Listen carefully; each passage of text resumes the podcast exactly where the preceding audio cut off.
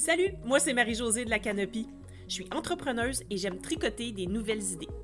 J'aime rattacher les fils entre différentes disciplines pour trouver des solutions qui dépassent nos idées préconçues.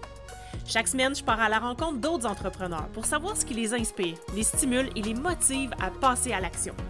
Sur ce podcast, on découvre de quoi on est game, puis de quoi on n'est pas game pour savoir qui on est en tant qu'entrepreneur. Changer de perspective. Game ou pas game?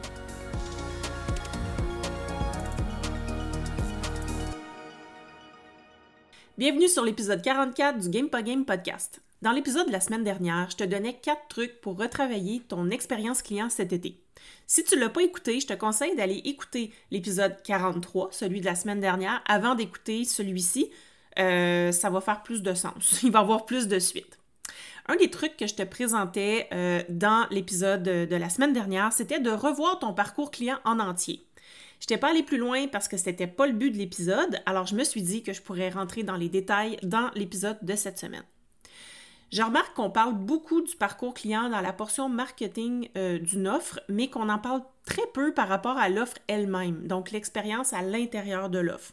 Bien sûr, c'est très important le marketing. Si tu ne vends pas ton offre, ça ne donne rien de revoir ton parcours client. Mais un mauvais parcours client pourrait faire en sorte que tu ne vendes plus ton offre parce que tes clients n'ont pas eu de résultats concrets. là, tu, vas te, te demandes sûrement, mais en quoi c'est utile de revoir son parcours client? Ben, vite dit, ça te permet d'offrir plus que du vent. Ben, je m'explique. Le fait de travailler ton parcours client, ça te permet de t'assurer que ton contenu va être qualitatif puis que tes processus vont être efficaces, ce qui fait que tes clients vont avoir des bons résultats. C'est pertinent de t'assurer que ton parcours client est bien construit pour faire en sorte que ta clientèle se sente accompagnée tout au long de son expérience, qu'il n'y ait pas de rupture, puis, ben, comme je disais tout à l'heure, qu'il y ait les meilleurs résultats possibles.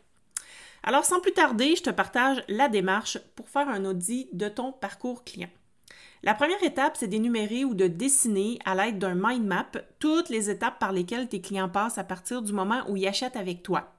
Là, il faut tout, tout, tout noter euh, parce que n'importe quelle petite étape peut euh, avoir une grosse influence sur euh, la, perception ou l'expérience que vont vivre tes clients. Donc, tu pars du courriel de bienvenue jusqu'à la fin de ton accompagnement. Ensuite, mets-toi dans les bottines de tes clients et regarde le parcours que tu as dessiné, puis pose-toi la question à savoir s'il y a des trous ou des zones grises. Par exemple, est-ce que ton courriel de bienvenue est assez clair pour permettre à ta clientèle de savoir exactement ce qu'elle a à faire quand elle commence avec toi? Est-ce qu'il y a assez de dispositifs en place pour qu'elle se sente soutenue tout au long de son parcours, etc.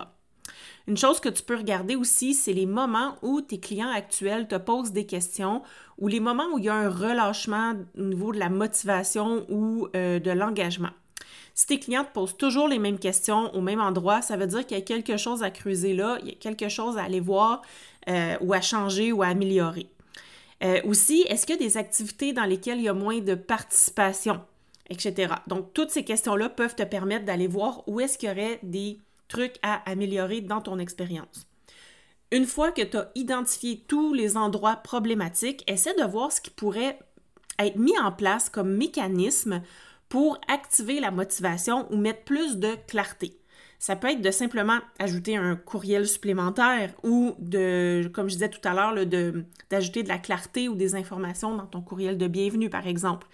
Euh, est-ce qu'il y aurait moyen d'ajouter un petit challenge, que ce soit un challenge de groupe ou individuel, pour permettre à la personne de se dépasser elle-même?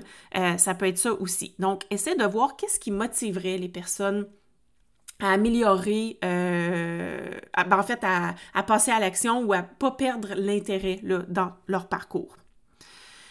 Pense bien à ta phase d'offboarding aussi, c'est-à-dire la dernière phase de ton parcours, celle où tu vas dire euh, bye bye à ton client parce qu'il va partir. Euh, c'est souvent celle qui est négligée parce qu'on ne sait pas trop comment clore la relation avec nos clients, on ne sait pas trop qu'est-ce qu'on peut faire pour une fois que c'est fini, c'est fini. Mais en fin de compte, on ne va pas nécessairement clore la relation avec nos clients actuels parce que l'idée, c'est de les garder dans notre écosystème ou de faire en sorte qu'ils nous réfèrent à d'autres clients potentiels. Donc, pense à ce que tu pourrais mettre en place pour les inciter à faire ça. Donc, soit les inciter à acheter une prochaine offre ou racheter celle dans laquelle ils sont présentement parce que Peut-être que c'est pertinent qu'ils reviennent, peut-être que non. Regarde, est-ce que tu as une prochaine étape dans tes offres? Ça, ça peut être aussi euh, intéressant. Mais aussi, regarde comment tu peux faire en sorte qu'ils te réfèrent à d'autres. Puis bien, la dernière étape, c'est de mettre en place tous les mécanismes que tu vas avoir choisis pour faire vivre ta nouvelle expérience. En entrepreneuriat, on se met souvent dans la posture d'un chercheur ou d'une chercheuse. On émet des hypothèses, on faut, mais il faut ensuite les valider pour voir si elles sont exactes, donc si c'est la réalité. Puis, euh, donc là, ça va être le moment de tester ta nouvelle expérience, puis d'ajuster les choses qui méritent de l'être au besoin. Donc, reste dans une posture de, de, peut-être d'observation, puis regarde ce qui se passe exactement, puis regarde euh, est-ce que c'est la bonne chose que j'ai mis en place ou non. Prends des notes, garde en, en note ces trucs-là parce que des fois, on les oublie. Donc, et ici, je voulais te dire aussi, j'étais en train d'oublier, mais je voulais aussi te dire que euh, tu peux utiliser un outil qui est merveilleux, que moi j'ai euh, acheté. Tu peux l'avoir soit en ligne ou en version euh, physique, en jeu de cartes. Ce sont les gamificartes de mes amis gamificateurs en France de chez feedback.io. je t'invite vraiment à soit les procurer en ligne ou le, format physique. Ça va te permettre de générer des idées de mécanismes de gamification aux endroits où tu veux en mettre. Donc, euh, je vais mettre le lien dans les show notes, évidemment.